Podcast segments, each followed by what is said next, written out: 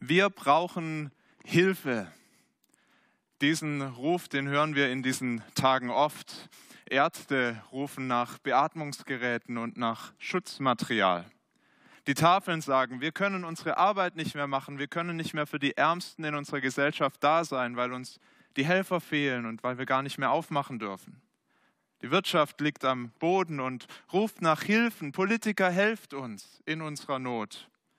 Musste diese Woche ein bisschen schmunzeln, als ich den Sprecher der Schausteller in Deutschland gehört habe. Die Schausteller, das sind die mit der Zuckerwatte und den Schießbuden. Und er hat gesagt, wir sind auch systemrelevant, denn wir bringen die Menschen zum Lachen. Und damit sind wir eines der größten und besten Antidepressiva in diesen Zeiten. Der Mann hat verstanden, wie das läuft in unserem Land. Du musst jetzt laut schreien, damit du gehört wirst. Vielleicht hast du schon deinen persönlichen Notruf losgeschickt. Viele von uns haben ja auch staatliche Gelder beantragt, wenn du selbstständig bist. Gesagt, ich brauche jetzt die Unterstützung. Und die meisten dieser Hilferufe sind ja wirklich wichtig, damit in der Not geholfen werden kann und damit sie gelindert werden kann, ja hoffentlich. Aber ein Hilferuf, der ist noch wichtiger, gerade in diesen Tagen. Und zwar, dass wir uns in unserer Not an Gott wenden, dass wir beten. Vielleicht ist dir das sehr bewusst. Wir erleben ja gerade als Gemeinde so einen kleinen Aufbruch ins Gebet. Matthias hat es vorher gesagt, wir haben mehrere Gebetszeiten am Tag und es ist ermutigend, dass sich da viele einklinken und mitbeten. Manche sind stumm dabei, aber doch zeigt ihr damit, das ist uns wichtig, gerade jetzt Gott zu suchen. Vielleicht hast du aber in dieser Krise bisher noch ganz wenig gebetet, vielleicht gar nicht, weil so viele Dinge wichtiger und dringender erscheinen. Und überhaupt, was bringt es denn überhaupt zu beten? Ja, wird Gott dann überhaupt irgendwas anders machen, als es gerade ist? Unser Bibeltext heute sagt, ja, das bringt ganz viel. Gott wird Dinge tun, er wird eingreifen. Vielleicht nicht immer so, wie wir uns das vorstellen, wie wir es uns wünschen, aber er wird immer zur rechten Zeit kommen und eingreifen. Jesus hat einmal ein Gleichnis erzählt und genau das gelehrt und ich ähm, möchte das mit euch jetzt in den nächsten Minuten genauer anschauen und schauen, was sagt Jesus uns über das Gebet. Wie ermutigt er uns zu beten und warum können wir wirklich hoffnungsvoll beten? Das Gleichnis, das finden wir in Lukas 18 und ich möchte zuerst nur den allerersten Vers lesen. Bevor ich das mache, bete ich aber, dass Gott wirklich zu uns redet und uns im Glauben wachsen lässt durch diese Zeit. Danke, lieber Vater, dass wir dein Wort haben, dass es verlässlich ist und dass du uns darin zeigst, wer du bist und wie gut du bist, wie ähm, groß, wie mächtig und dass du auf uns hörst. Das ist ein Wunder. Es ist erstaunlich, dass du mit uns Menschen zusammen sein willst und uns hören willst, dass wir mit dir reden, zu dir beten und ich bete, dass wir jetzt, wenn wir auf das Wort Jesu hören, dass wir deine Stimme hören und dass wir verstehen, warum das Gebet so wichtig ist und warum es so ein großes Geschenk ist von dir. Und dass wir doch lernen, mehr zu beten und mehr dich zu suchen. Amen. Und dieser Abschnitt in Lukas 18, der beginnt so. Er sagte ihnen, also er, das ist Jesus, er sagte ihnen aber ein Gleichnis darüber, dass sie alle Zeit beten und nicht nachlassen sollten. Als Prediger wünscht man sich so einen Anfang von einem Predigtext. Wenn schon ganz am Anfang klar ist, worum es jetzt geht. Schon oft mit Texten gerungen und gedacht, man kann das nicht ein bisschen einfacher sein. Hier ist es ganz klar. Was sollen wir tun? Betet alle Zeit, lasst nicht nach. Das kann jeder verstehen, ein ganz einfacher Auftrag. Aber so einfach ist er ja dann doch nicht. Was soll denn das heißen, alle Zeit zu beten? Und überhaupt legt Jesus da die Latte nicht unglaublich hoch nie nachlassen. Es gibt auch noch so viel anderes zu tun in dieser Welt. Wie kann denn Jesus so einen Auftrag geben, alle Zeit zu beten, nicht nachzulassen? Wir müssen uns kurz bewusst machen, in welchem Zusammenhang Jesus dieses Gleichnis erzählt. Er hat kurz davor zu seinen Jüngern darüber gesprochen, dass er sie verlassen wird. Er wird für eine Zeit lang weg sein. Er wird wieder in den Himmel gehen zu seinem Vater, wo er hergekommen ist. Und in dieser Zeit, da wird es auf dieser Welt vielen so vorkommen, als wäre Gott überhaupt nicht da. Jesus sagt, das wird ein bisschen so sein, wie das war, als die Sintflut bevorstand. Das lesen wir ziemlich am Anfang der Bibel, die Sintflut, Gottes Gericht über diese Welt, das er schon einmal gebracht hat. Und die Menschen haben einfach so vor sich hingelebt. Jesus sagt das. Sie haben gegessen, sie haben getrunken, sie haben geheiratet und sich heiraten lassen und haben nicht erwartet, dass da irgendein Gott ist, der sich für sie interessiert und dem sie Rechenschaft ähm, schuldig sind. Ist ganz ähnlich wie heute. Wir essen, wir trinken, wir schlafen, wir gehen unseren Hobbys nach, wir sammeln für die Altersvorsorge, aber wir haben doch Gott so oft nicht im Blick. Und nicht mal nur die, die Gott gar nicht aus seinem Wort kennen, sondern auch uns Christen kann das so gehen. Auch Jüngern Jesu kann das so gehen, dass wir Gott aus dem Blick verlieren und so leben, als gäbe es ihn gar nicht. Und deshalb sagt Jesus jetzt hier direkt im Anschluss, in diesem Kontext sagt er, deshalb ist es nötig. Hier in, Luther, in der Luther-Übersetzung heißt es, ihr sollt beten, aber die Übersetzung, eigentlich müsste sie noch stärker sein. Es ist nötig, dass ihr betet. Es ist, ihr müsst beten. Das ist das Wichtigste eigentlich, was ihr tun könnt, was ihr tun solltet in dieser Welt, damit euer Fokus klar ist. Damit ihr den Blick auf Gott habt, damit ihr nicht vergesst, da ist, Gott ist da. Gott interessiert sich für euch. Er hat diese Welt in seiner Hand. Betet alle Zeit. Alle Zeit beten, das heißt nicht jede Stunde und jede Sekunde. Es ist hilfreich, wenn wir auf Jesus selbst schauen. Wie hat er gebetet? Und er hat viel gebetet, aber er hat nicht jede Stunde und jede Sekunde gebetet, zumindest nicht wortwörtlich.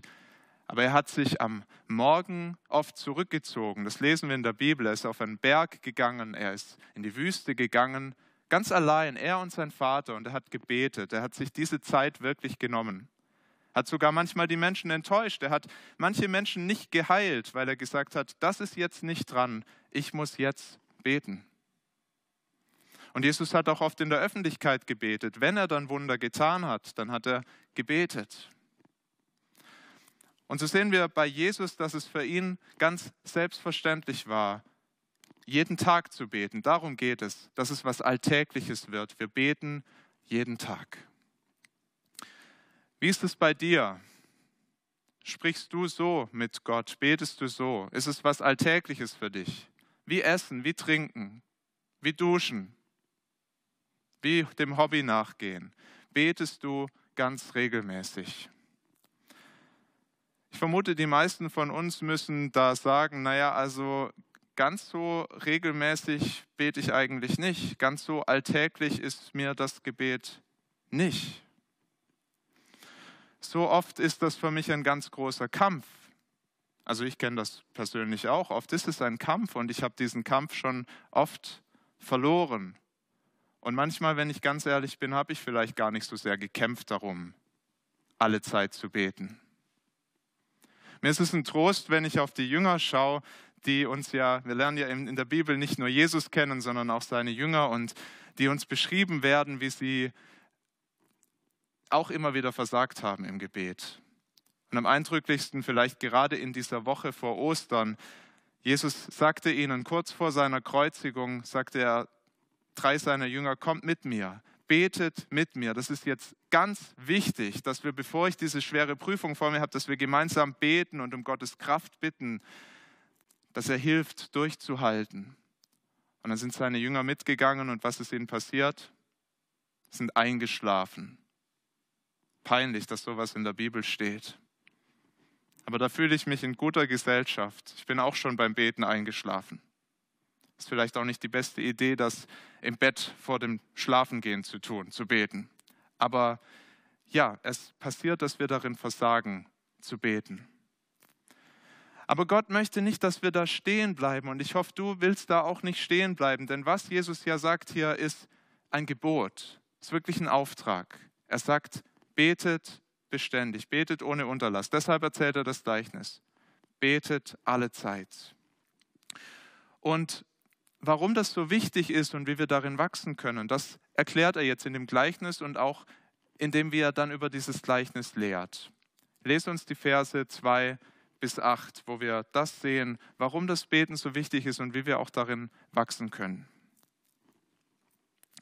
Jesus erzählt ein ja, ganz kurioses Gleichnis. Es war ein Richter in einer Stadt, der fürchtete sich nicht vor Gott und scheute sich vor keinem Menschen. Es war aber eine Witwe in derselben Stadt, die kam zu ihm und sprach, schaffe mir Recht gegen meinen Widersacher. Und er wollte lange nicht. Danach aber dachte er bei sich selbst, wenn ich mich schon vor Gott nicht fürchte, noch vor keinem Menschen scheue, will ich doch dieser Witwe, weil sie mir so viel Mühe macht, Recht schaffen, damit sie nicht zuletzt komme und mir ins Gesicht schlage. Da sprach der Herr, hört, was der ungerechte Richter sagt. Sollte Gott nicht auch Recht schaffen seinen Auserwählten, die zu ihm Tag und Nacht rufen? Und sollte er es bei ihnen lange hinziehen? Ich sage euch, er wird ihnen Recht schaffen in Kürze. Doch wenn der Menschensohn kommen wird, meinst du, er werde Glauben finden auf Erden?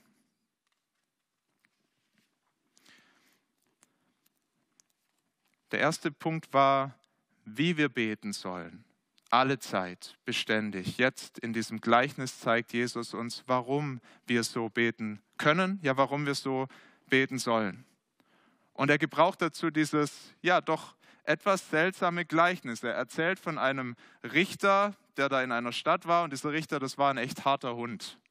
Der hat gesagt, also was irgendjemand anders denkt, das ist mir wirklich völlig egal. Ich bin hier der Chef in der Stadt, ich sage, wie es läuft. Der Staat bin ich, das Recht, das spreche ich und ich entscheide. So einen Richter willst du nun wirklich nicht haben, wenn du eine Rechtssache hast. Weil für den, äh, dein, dein Fall kann sich daran entscheiden, wie der morgens aufgestanden ist. Ob er mit dem falschen Fuß aufgestanden ist, ob das Frühstück gut geschmeckt hat. Der war wirklich ein, völlig willkürlich den einen recht gesprochen, dem anderen nicht so, wie das ihm gerade gut gepasst hat. Und jetzt kommt eine Witwe zu diesem Typ. Jemand hat ihr Unrecht getan und sie ähm, fordert Gerechtigkeit oder sie hofft, dass ihr Gerechtigkeit zugesprochen wird. Aber ihre Chancen auf diese Gerechtigkeit, die sind so unterirdisch schlecht, weil sie diesen Richter hat. Ja, allein schon, weil sie eine Frau ist. Zu der Zeit, in der Jesus dieses Gleichnis erzählt, in dieser Gesellschaft, da hat das Zeugnis einer Frau vor Gericht nichts gegolten. Es gab sogar fromme Männer, die gebetet haben, vielleicht noch morgens vor dem Frühstück, großer Gott, ich danke dir, dass du mich nicht als Frau erschaffen hast. Das ist leider kein Scherz. So haben Menschen gebetet.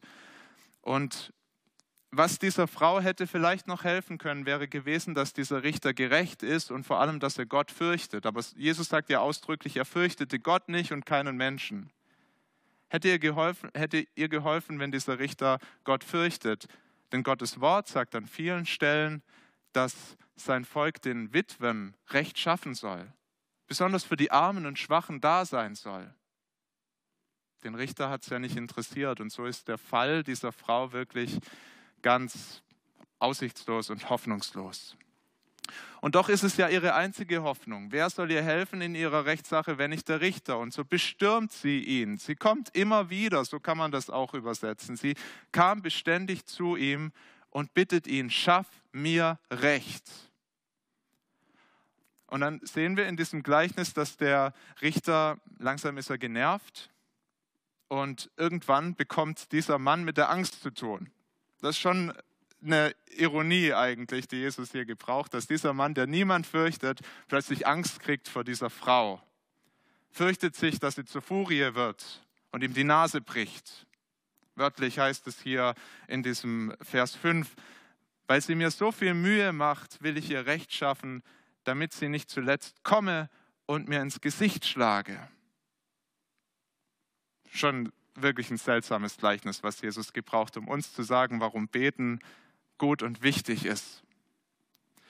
Aber Jesus weiß eben, wie es uns mit dem Beten geht. der kennt unsere Vorbehalte und er greift sie auf in diesem Gleichnis. Gott kann dir manchmal vorkommen wie dieser Richter, wie einer, der sich nicht für dich interessiert. Du bittest ihn einzugreifen. Vielleicht gerade in diesen Tagen, vielleicht betest du, Herr, hilf, dass ich meinen Job nicht verliere. Herr, hilf, dass keine Kurzarbeit bei mir kommt. Herr, beschütze meine alten Eltern vor dem Coronavirus. Und was passiert dann? Du verlierst deinen Job. Deine Eltern werden krank.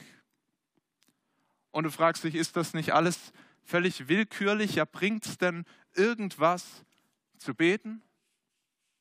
Ist Gott nicht wie dieser ungerechte Richter? Kannst dir manchmal vorkommen wie diese alte Witwe, äh, alt ist sie vielleicht nicht, aber wie diese Witwe, die hilflos ist, ohnmächtig, verzweifelt. Aber weißt du, Jesus erzählt dieses Gleichnis nicht, um dir zu sagen, Gott ist wie der Richter. Und er erzählt es dir auch nicht, um dir zu sagen, du bist wie die Witwe. Das macht das Nachfolgen, machen die nachfolgenden Verse deutlich, sehr deutlich, wie Jesus das Gleichnis nämlich auslegt.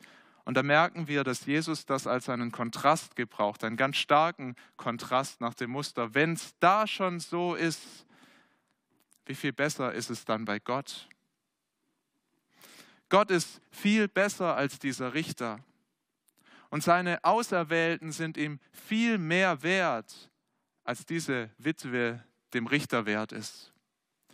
Und wenn schon der Richter dieser Witwe hilft, obwohl er böse Absichten hat und obwohl er lange auf sich warten lässt, aber am Ende hilft er ihr, ja, wie viel mehr wird Gott uns helfen?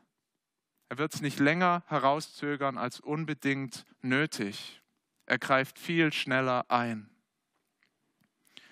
Möchte diese drei Punkte noch etwas genauer beleuchten. Jesus legt das so aus. Gott ist viel besser als dieser Richter. Nochmal die Verse 6 und 7. Da sprach der Herr, also Jesus selbst spricht, hört, was der ungerechte Richter sagt. Sollte Gott nicht auch Recht schaffen, seinen Auserwählten, die zu ihm Tag und Nacht rufen, und sollte erst bei ihnen lange hinziehen? Mit anderen Worten, wenn sich schon der ungerechte Richter bewegen lässt, ja wie viel mehr doch der gute und gerechte Gott. Das mussten die Jünger hören. Jesus wusste, was ihnen bevorsteht. Er hat es ihnen sogar schon an anderer Stelle gesagt. Er wusste, dass sie viel Ungerechtigkeit erleben würden.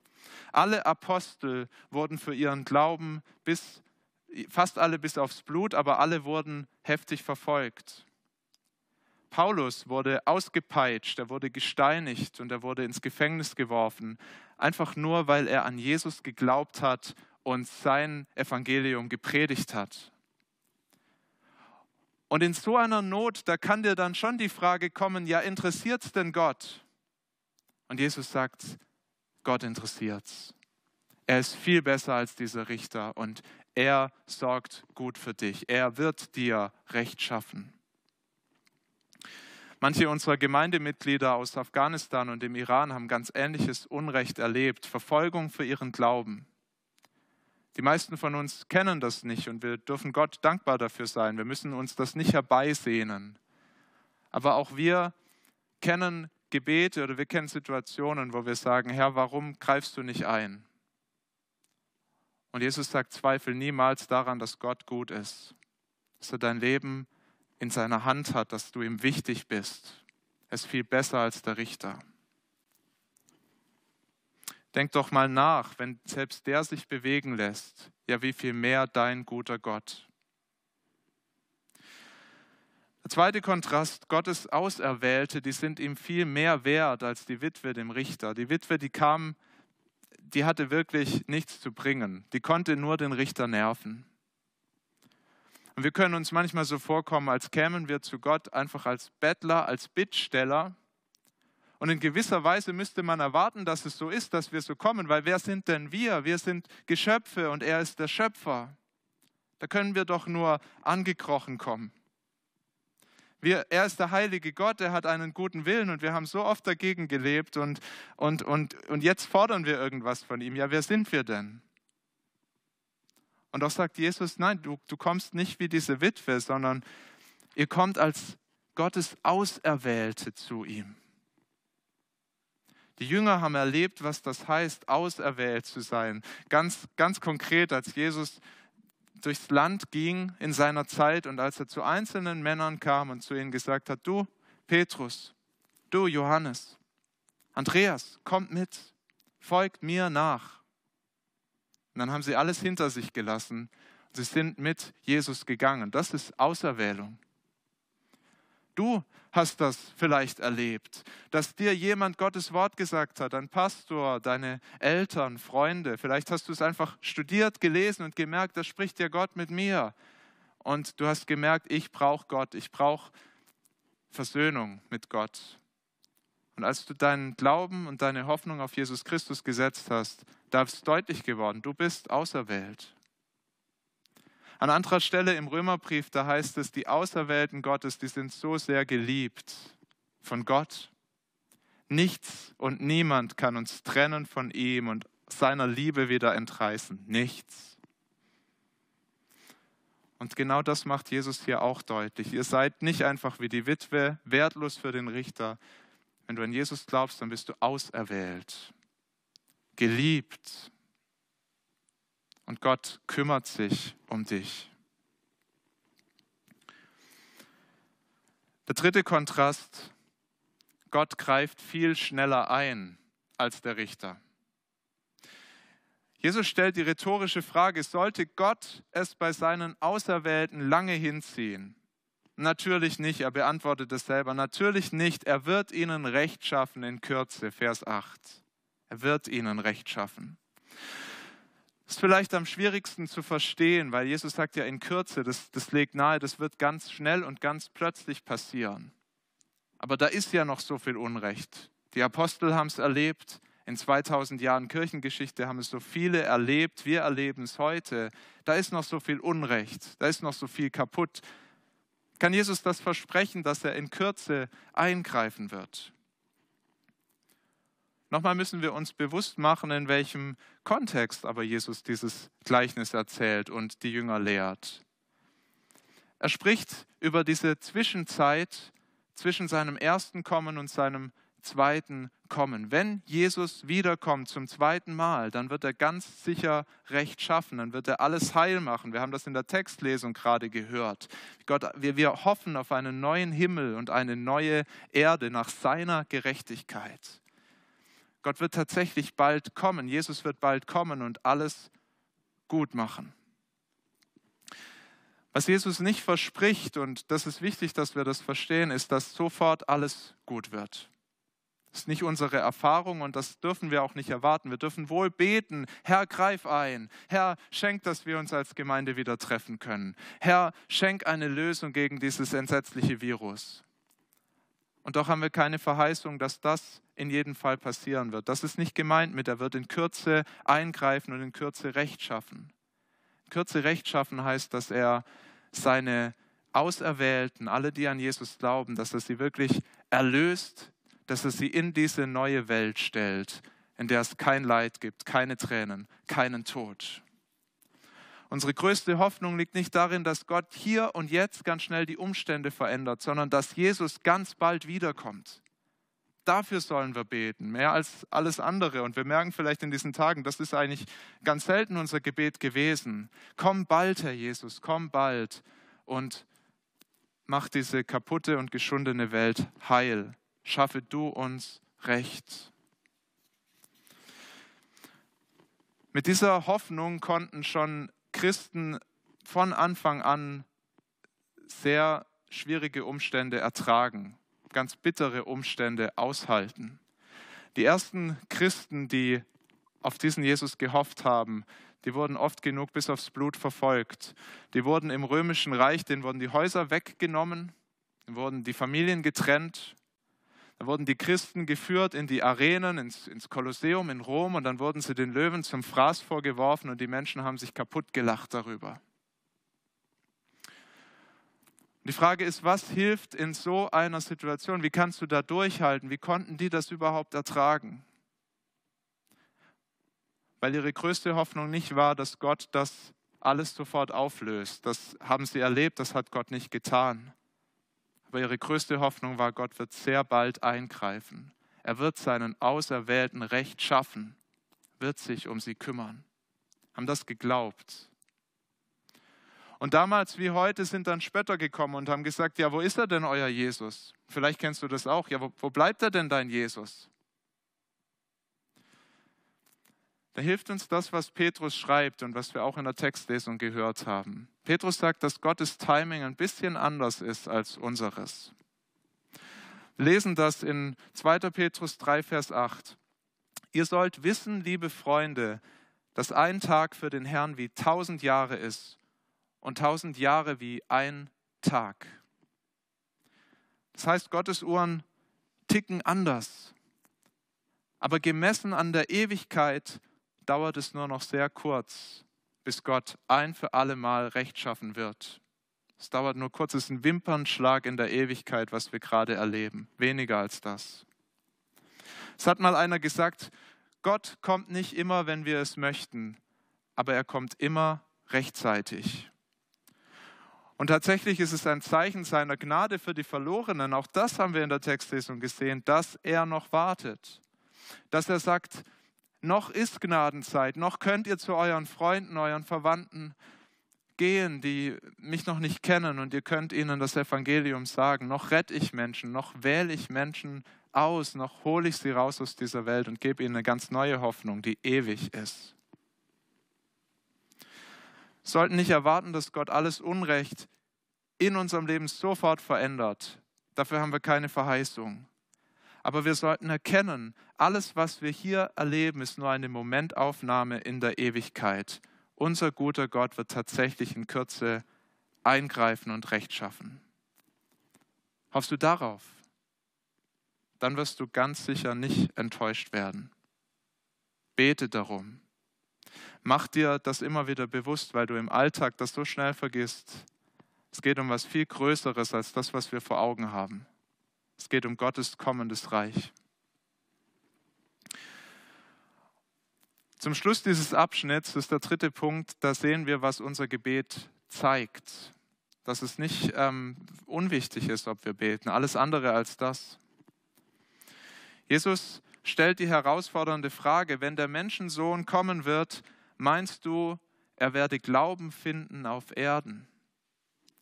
Und er verbindet hier das Thema Gebet mit der Frage nach dem Glauben. Das ist ganz eng miteinander verbunden. Das kannst du gar nicht trennen.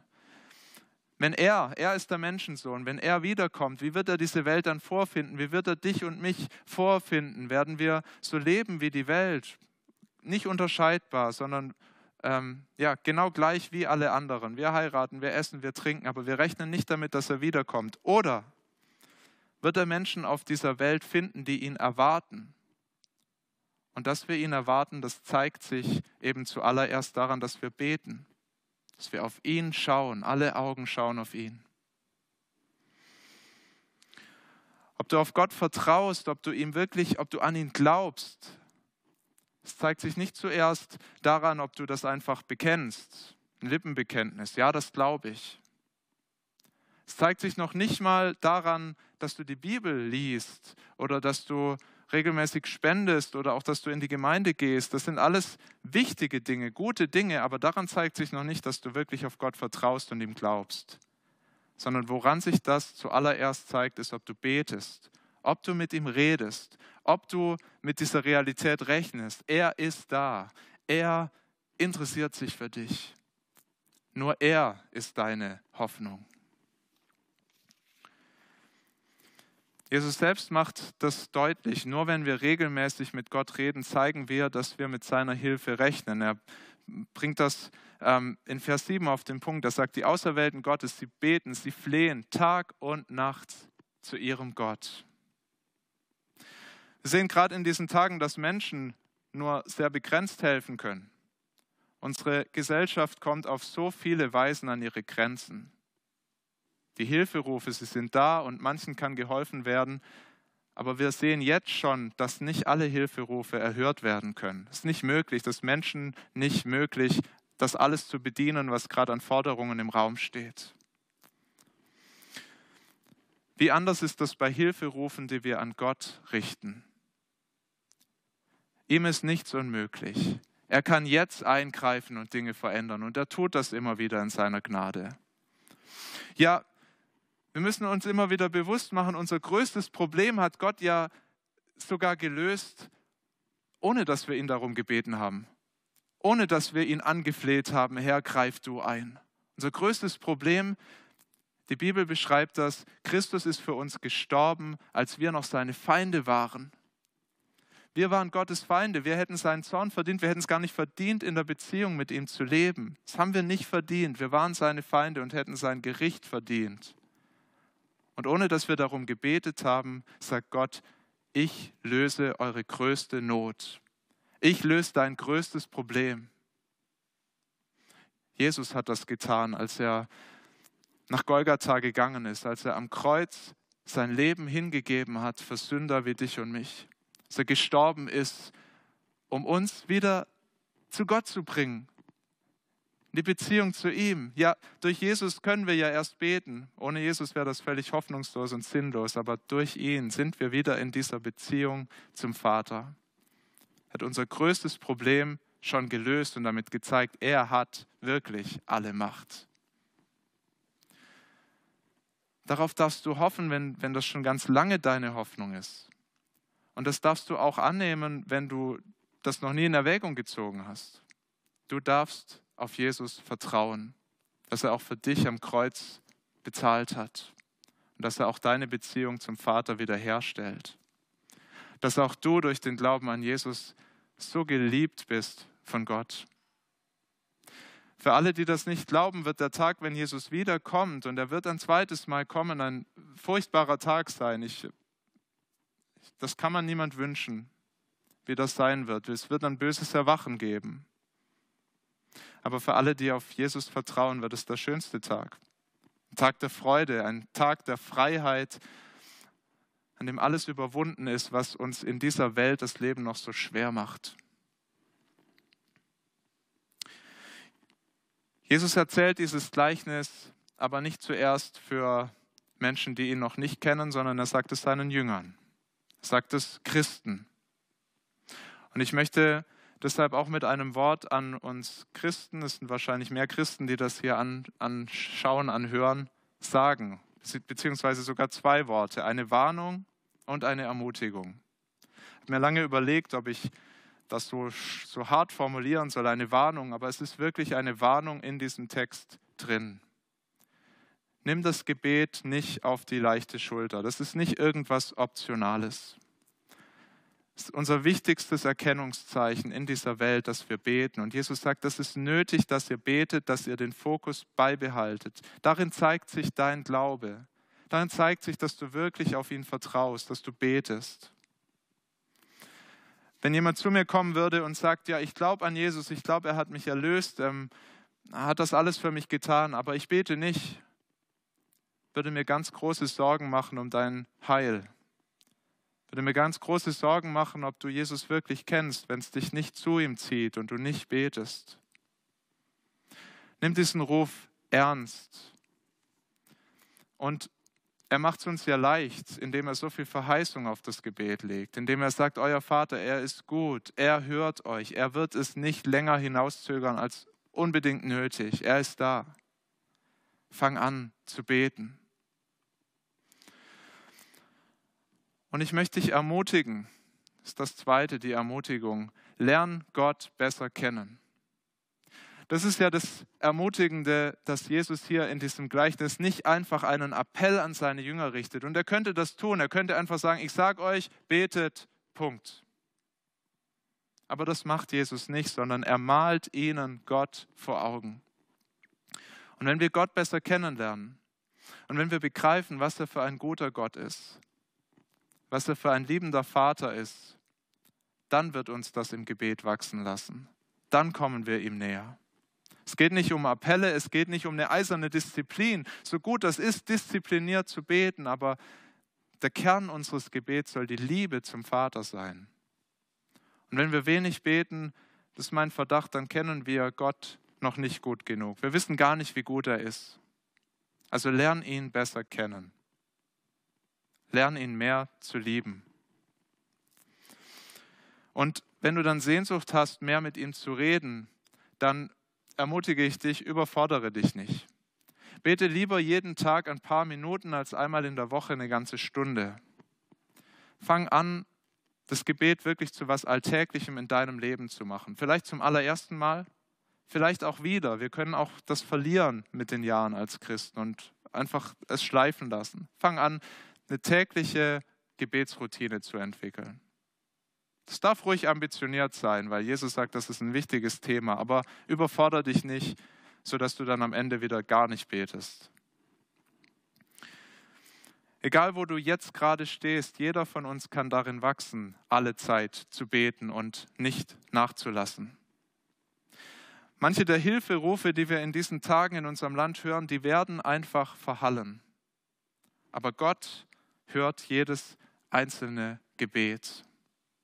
Deshalb dürfen wir beten, deshalb dürfen wir hoffen, unser Gott hört. Ich möchte beten.